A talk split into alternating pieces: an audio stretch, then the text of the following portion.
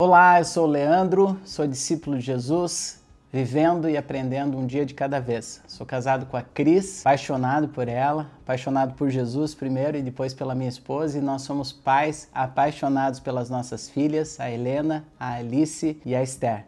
Nós estamos finalizando hoje a nossa série Provérbios para a Vida. Nós te encorajamos no início do mês de julho a meditar um capítulo por dia e estamos finalizando essa série. Espero que tenha sido bênção, que você tenha meditado, eh, lido a palavra de Deus, aplicado a palavra de Deus e estamos finalizando essa série hoje. Os capítulos 25 a 31 foram os últimos capítulos e eu quero trocar uma ideia contigo nesses próximos minutos. Quero falar justamente sobre isso, a importância de terminar bem.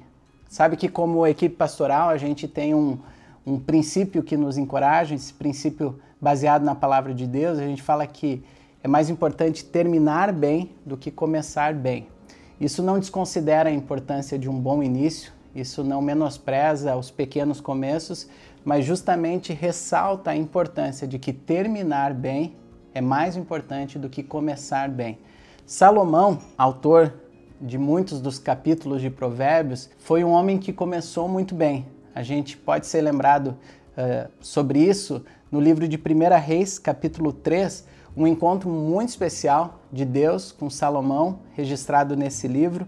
Aconteceu em sonho, 1 Reis, capítulo 3, versículo 5 diz: em Gibeon, o Senhor apareceu a Salomão num sonho à noite e lhe disse: Peça-me o que quiser e eu lhe darei. A resposta de Salomão, no versículo 7, diz assim: Agora, Senhor meu Deus, fizeste o teu servo reinar em lugar de seu pai Davi, mas eu não passo de um jovem e não sei o que fazer. Teu servo está aqui entre o povo que escolheste, um povo tão grande que nem se pode contar.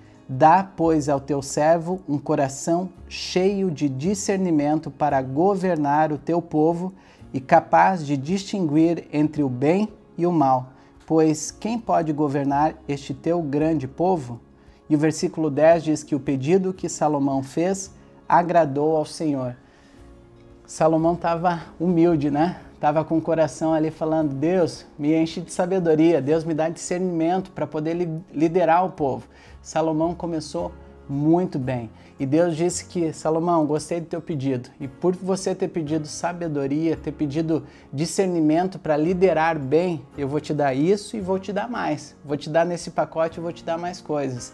E é muito importante a gente entender isso, que a sabedoria que Deus nos dá, ela não é uma sabedoria solta. A sabedoria que Deus nos convida a viver é justamente uma sabedoria que vem num relacionamento com Deus. É uma sabedoria que vem com instrução, com advertência, com relacionamento. Salomão teve tudo isso, mas Salomão começou bem, mas não terminou nada bem. No livro de 1 Reis, capítulo 11, versículos 1 a 6, diz assim: O rei Salomão amou muitas mulheres estrangeiras, além da filha do faraó. Eram mulheres moabitas, amonitas, edomitas, sidônias e hititas elas eram das nações a respeito das quais o Senhor tinha dito aos israelitas: Vocês não poderão tomar mulheres dentre essas nações, porque elas o farão desviar-se para seguir os seus deuses. No entanto, Salomão apegou-se amorosamente a elas. Casou com setecentas princesas e trezentas concubinas, e as suas mulheres o levaram a desviar-se. À medida que Salomão foi envelhecendo, suas mulheres o induziram a voltar-se para outros deuses, e seu coração já não era totalmente dedicado ao Senhor, seu Deus, como fora o coração do seu pai Davi. Ele seguiu Astarote, a deusa dos Sidônios, e Moloque, o repugnante deus dos Amonitas. Dessa forma, Salomão fez o que o Senhor reprova, não seguiu completamente o Senhor como seu pai Davi. É triste, né? É lamentável e talvez até nos sirva para lembrar que os primeiros capítulos do livro de Provérbios foram escritos por Salomão, mas os últimos já não foram escritos por Salomão, né? Dos 25, capítulo 25 ao 31, nós temos um, um compêndio assim, né, dos, de, de capítulos uh, escritos por servos do rei Ezequias e os últimos dois capítulos tem uma particularidade que a gente fala daqui a pouco, mas já não foram escritos por Salomão. Talvez nos ajudem a lembrar que Salomão começou muito bem, mas de que ele não terminou bem. E eu quero te encorajar para que você possa uh, vir para a palavra de Deus, meditar a palavra de Deus e tirar daqui princípios para a tua vida para terminar bem, porque terminar bem é mais importante do que começar bem. Quando a gente fala sobre isso, o que, que é terminar bem? Acho que aqui tem um ponto importante, é terminar aprovado por Deus. Seja a área que você trabalha, seja a área que você atua, seja em qual família você está, você e eu podemos terminar aprovados por Deus. Isso é uma definição importante porque às vezes a gente acha que terminar bem é sucesso profissional, mas terminar bem é terminar aprovado por Deus. E não significa que você não possa ter sucesso profissional ou seja a área que você estiver pensando, mas pensa que o principal termômetro para validar se você está terminando bem a sua jornada é você terminar aprovado por Deus. E por mais que a gente esteja falando sobre término, tem resoluções que você precisa tomar hoje. Nós gostamos muito de falar no contexto celebrando a restauração de que daqui a seis meses ou daqui a um ano você vai desejar ter começado hoje. Ou seja, para você terminar bem, você precisa tomar resoluções no hoje. Para você viver uma vida com propósito, você precisa viver um dia de cada vez com propósito. Para você terminar bem uma jornada de vida, você precisa terminar bem um dia de cada vez. Então é muito legal ver que Provérbios, os capítulos 25 até 31, tem muitos princípios bem legais que vão te ajudar e me ajudar a terminar bem um dia, a terminar bem uma semana. E é impressionante a riqueza da sabedoria dada por Deus para a gente viver bem a nossa vida, né? Sabedoria prática para o nosso dia a dia, não é uma sabedoria que fica distante, não é uma sabedoria acessível e que nos convida a aplicar a sabedoria no dia a dia. Por exemplo, no capítulo 25, vai dizer justamente: olha, se você encontrar mel, não coma muito mel, porque você vai ficar enjoado e vai acabar vomitando. Vai dizer também, logo em seguida, que não vá muito na casa do seu vizinho, porque senão você não vai ser muito bem-vindo. Da mesma forma que diz para você mesmo não se elogiar, não sejam seus próprios lábios a te elogiar, deixa que os elogios venham pelas outras pessoas, né?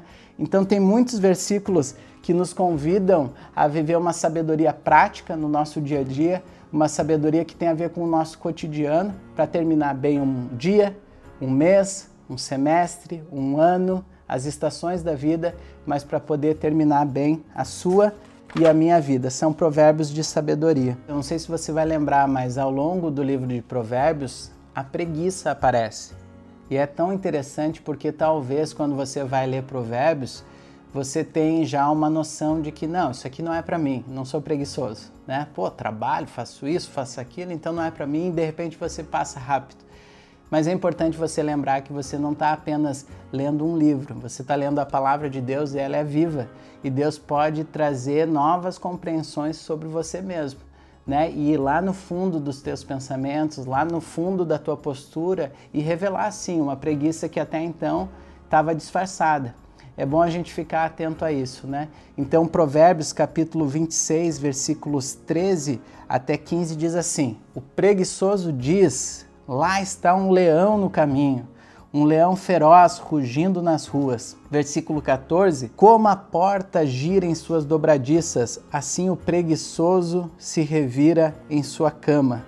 O preguiçoso coloca a mão no prato, mas acha difícil demais levá-la de volta à boca. O preguiçoso considera-se mais sábio do que sete homens que respondem com bom senso.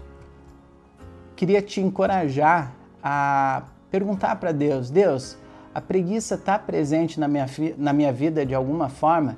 Queria te encorajar a isso porque a gente pode aprender que existem máscaras da preguiça. Muitas vezes a preguiça, inclusive, está disfarçada no meio de tantas atividades que nós fazemos. Quando temos compromisso com os outros, mas quando os compromissos são mais íntimos e mais pessoais, ou mais familiares, ou mais de dentro da casa, aí começa a aparecer, não, já faço, vou fazer depois. Então eu queria te convidar a perceber se não tem preguiça disfarçada, se não tem máscaras da preguiça presente aí no teu dia a dia. Pode ser a máscara do cansaço, pode ser a máscara dos bons desejos. Ah, como eu gostaria de fazer isso. Né? Então, quero te convidar a orar sobre isso e a perguntar para Deus: Deus, há preguiça presente na minha vida? Porque preguiça é um gigante que precisa ser enfrentado. Eu sou um discípulo de Jesus que luta contra a procrastinação. E na procrastinação, o defeito de caráter de deixar para fazer amanhã o que deve ser feito hoje tem preguiça. Tem preguiça sim envolvida e Deus vem me mostrando ao longo da minha jornada. É preciso sim enfrentar coisas que são legítimas e naturais, né? O sono é algo dado por Deus para que a gente possa descansar, mas por vezes o sono pode estar nos atrapalhando de cumprir as nossas responsabilidades. O, o, o cansaço, né? Pá, mas eu tô cansado, eu tô cansado. E, e eu quero te convidar a, a, a, meditar nesses versículos sobre a preguiça e que Deus te ajude a realmente não deixar qualquer preguiça presente, porque você precisa enfrentar isso para terminar bem um dia, né? Para terminar bem uma semana, um mês, um ano, uma vida. Então, enfrente a preguiça e não deixa ela nem nas pequenas coisas, seja para um compromisso externo, seja para algo que você precisa fazer dentro da sua casa, algum conserto dentro da casa, alguma responsabilidade que você combinou com a sua esposa, com seu marido, enfrente esse gigante. O livro de Provérbios também vai nos falar muito sobre a língua, né? Sobre a nossa postura, sobre o falar. Então, vai condenar a, a, a postura mentirosa, a postura caluniadora, a postura que causa intriga, que causa discórdia. Então, quando a gente vai para esses últimos capítulos do livro de Provérbios, a gente percebe isso. A sabedoria de usar bem o falar, a sabedoria de compreender que aquilo que eu falo pode abençoar uma vida ou pode acabar com uma vida. Então, uh, tem várias figuras de linguagem que nos lembram disso, a importância de usar sabiamente as palavras para encorajar as pessoas, para trazer vida, para trazer encorajamento e não usar a, a, a nossa língua, a nossa palavra para destruir, para calúnia, para intriga, para discórdia, para polêmica. Então é outro aspecto bem importante que a gente é encorajado a perceber e também a aplicar na nossa vida. Capítulo 27 vai falar algo muito especial sobre a aprendizagem relacional. É um dos valores que a gente tem como igreja, justamente crescer por meio dos relacionamentos centrado em Jesus Cristo, né? Então a gente vai ver em Provérbios capítulo 27 que assim como o ferro afia o ferro, assim um amigo afia o seu amigo, né? A gente gosta de usar essa expressão também no contexto do Celebrando a Restauração. Olha, não procura crescer só com pessoas que você tem afinidade. Cresça também por afiação. A gente usa essa expressão, né? Uh, o que, que é crescer por afiação? É entender que eu tenho um temperamento, eu tenho um jeito, eu tenho um tempo, eu tenho uma linguagem de amor. Cris, minha esposa, é completamente diferente. Ela tem um outro temperamento, ela tem um outro ritmo de vida, mas a gente resolveu crescer uh, e e entendemos que é importante crescer no nosso casamento, como é importante crescer em outros relacionamentos quando não se tem a afinidade de primeira. E aí, quando a gente entende isso, a gente entende que é um belo trabalho em equipe.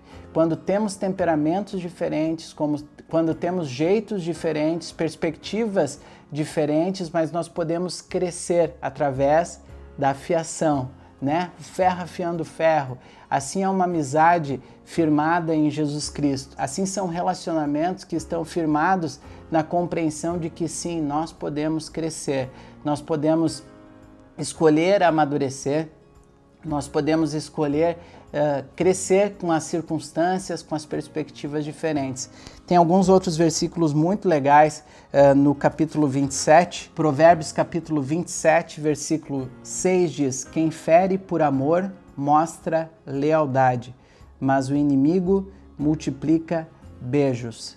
Aqui está dentro, dentro desse contexto também de escolher viver uma vida baseada na verdade e escolher gerar crescimento através dos nossos relacionamentos. Aqui é poder encarar conversas que não são conversas muitas vezes fáceis, são conversas difíceis onde a gente vai poder uh, repartir vida com um amigo, mas aquela conversa que talvez até seja desconfortável, aquela conversa que talvez dá um frio na barriga, né, dá um desconforto de, puxa, como é que fica até meio sem jeito, mas a sabedoria da palavra de Deus nos lembra que quem está ferindo por lealdade, está ferindo porque quer ver o outro crescer, você vai ajudar o seu amigo a crescer quando você fizer esse tipo de escolha. Você não vai deixar assuntos inacabados na sua jornada ou na sua amizade.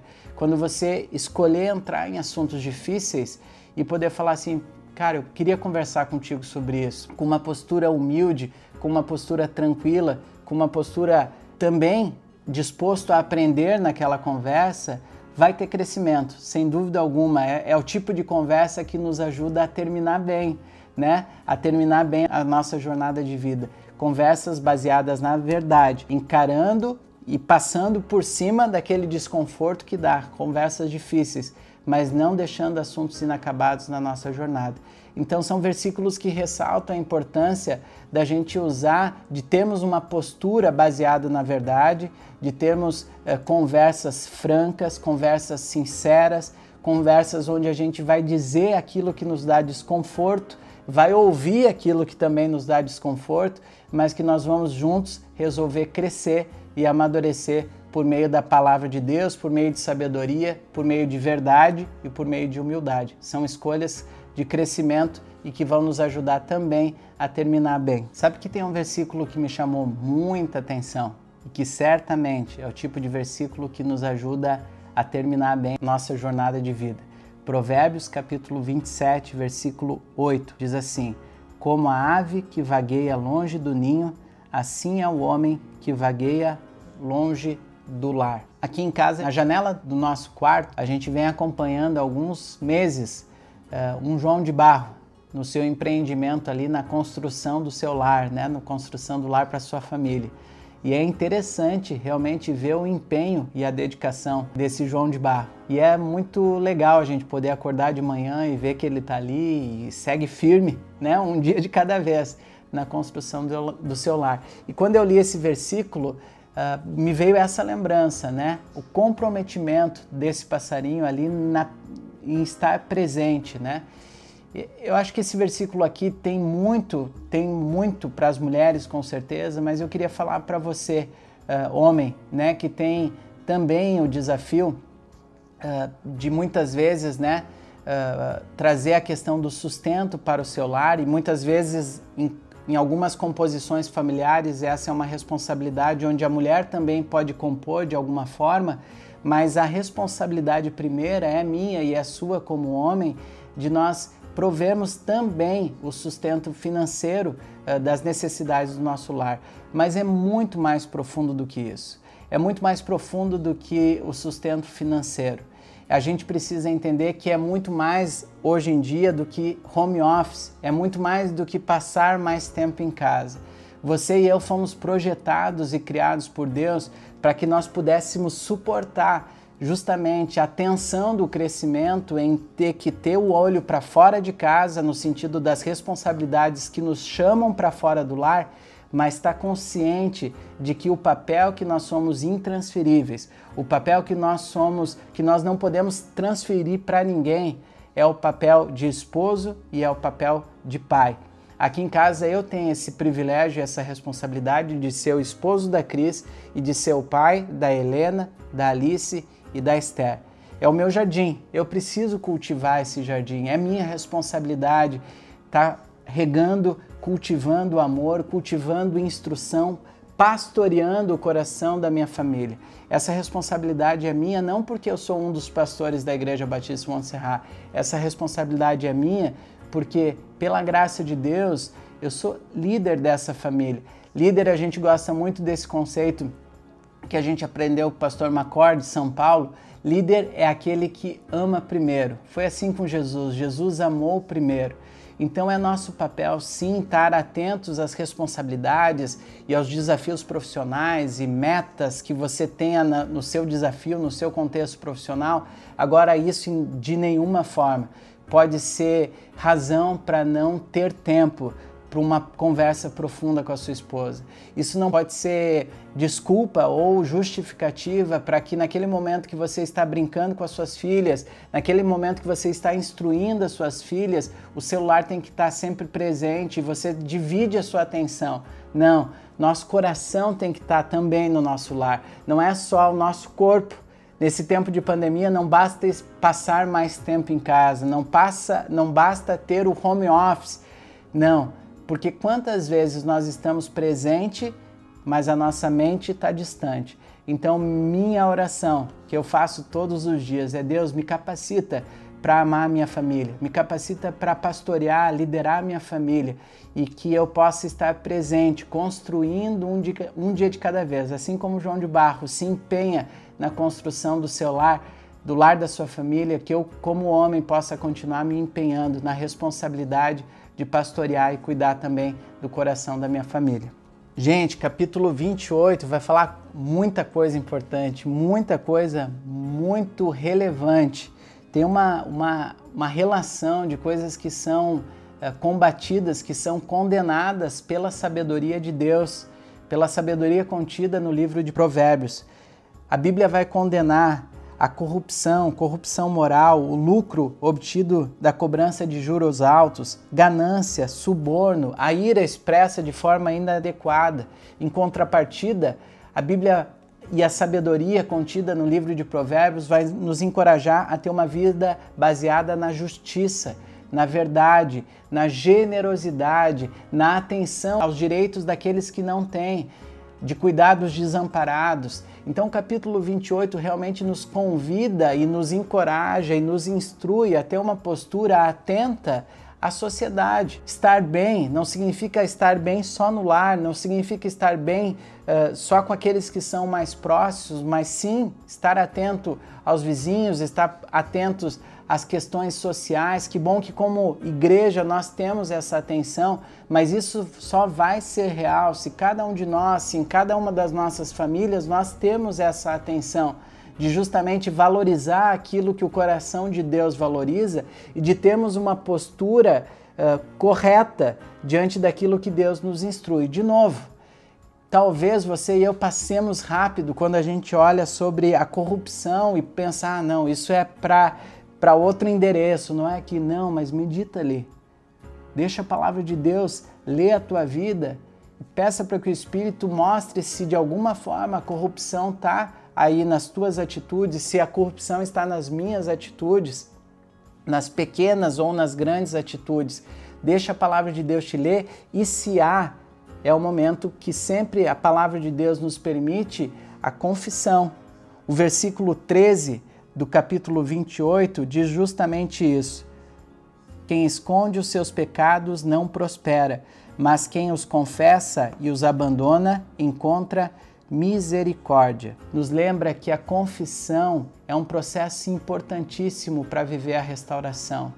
A confissão dos nossos erros, dos nossos pecados, antes uh, de ser para uma outra pessoa, é primeiro para Deus, é falar: Deus, pisei na bola, Deus, eu errei, né? E quantas vezes essa expressão é difícil de sair das nossas bocas. Era algo muito difícil para mim, um dia de cada vez está melhor. Né? Hoje já sai melhor essa expressão, eu errei, eu fiz errado. Né? Então a importância de confessar, de reconhecer o nosso erro, de olhar e ter uma postura onde a gente reconhece que tomou o caminho errado. Para Deus, para pessoas.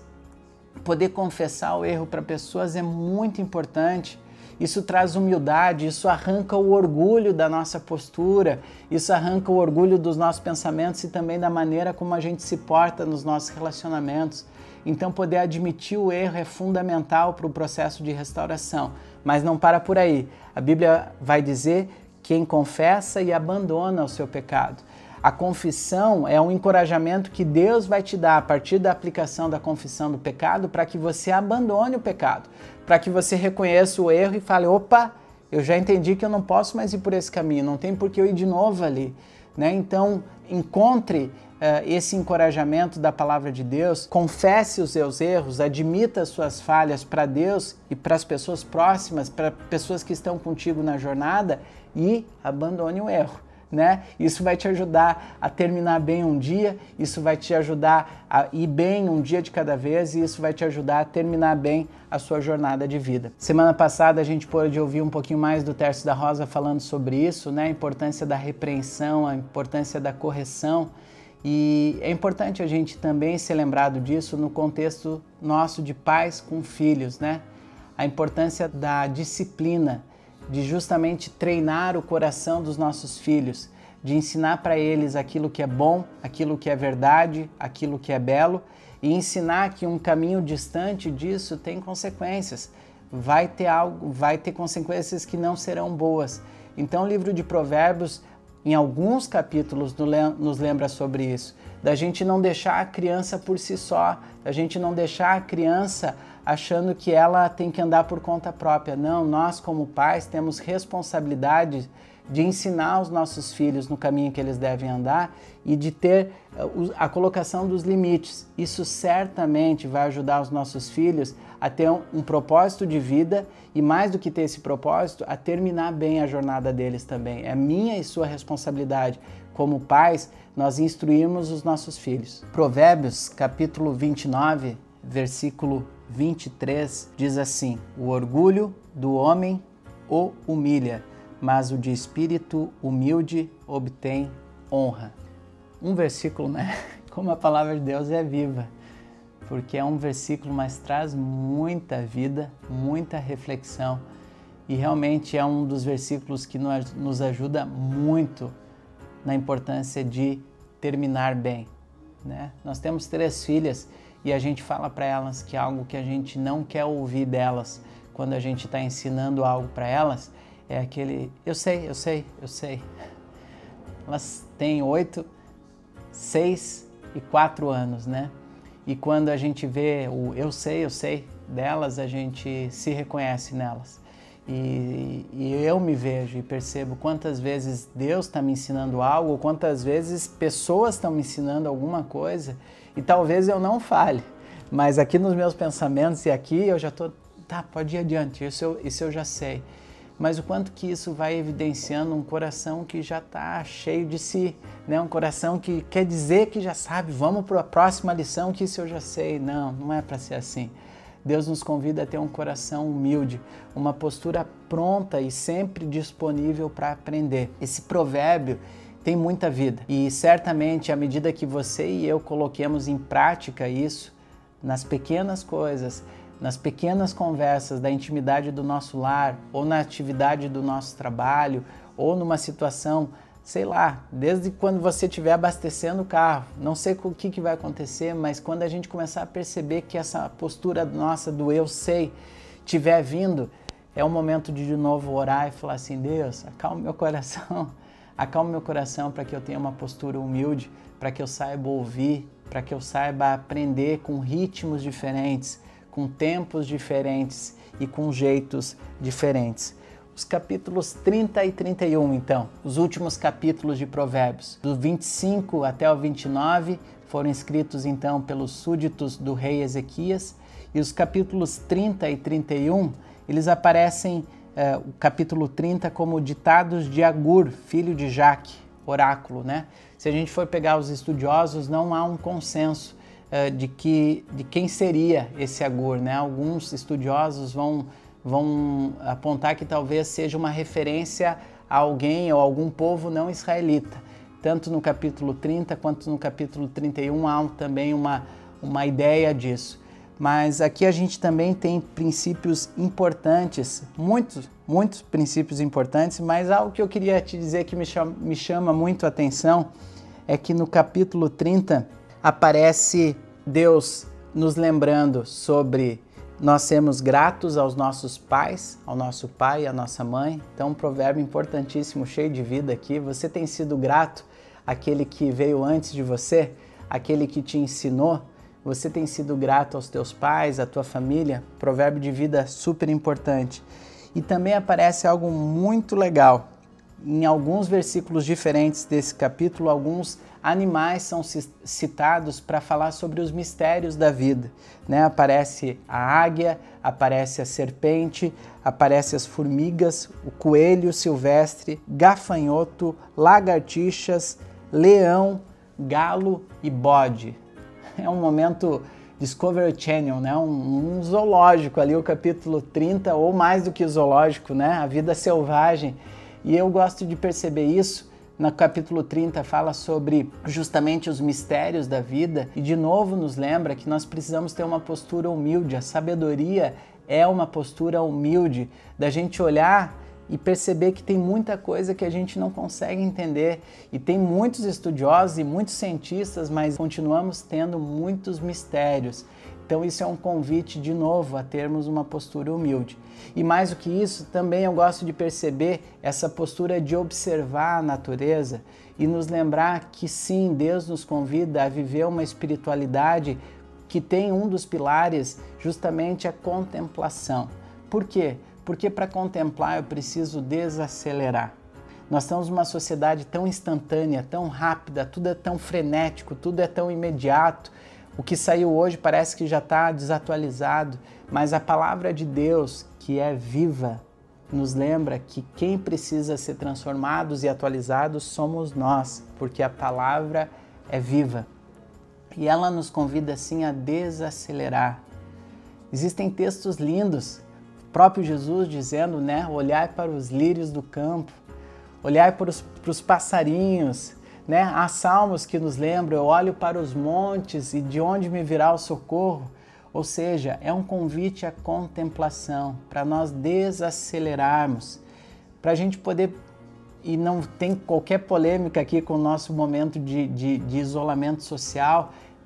Eu quero te falar isso. Você e eu precisamos aprender a desacelerar. E se você não tem a grama no pátio da casa, eu não estou te falando para sair de casa, mas a gente precisa voltar a caminhar sem tênis, o pé na grama, né?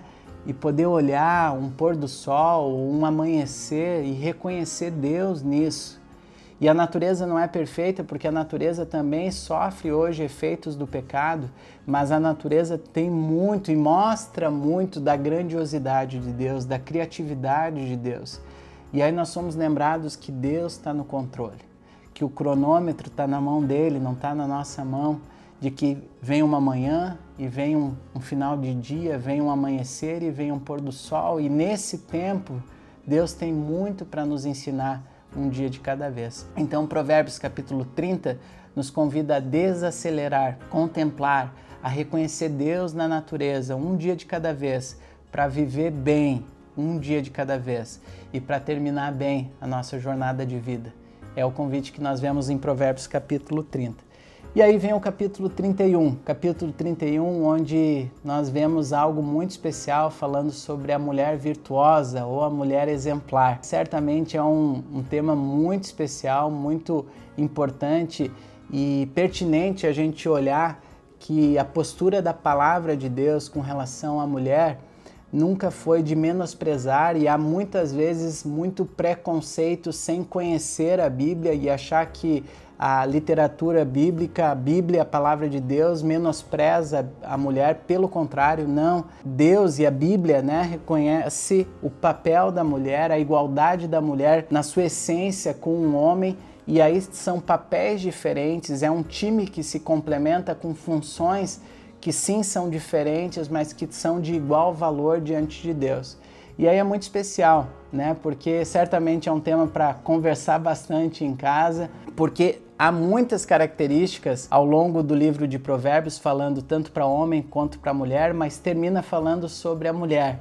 E alguns estudiosos vão dizer que talvez essa seja sim o papel a personificação da sabedoria dita em todos os capítulos de Provérbios até chegar no 31, porque ali vai falar sobre a mulher, a postura da mulher com as pessoas da sua casa, a postura com as pessoas fora de casa, que ela é uma pessoa correta, íntegra.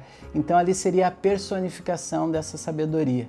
Né? Há muito que aprendermos com essa mulher exemplar, né? ou mulher virtuosa, cheia de virtudes, não só as mulheres, você e eu, homem, temos que aprender, você, mulher, tem muito que aprender a nos tornarmos pessoas cheias de virtude.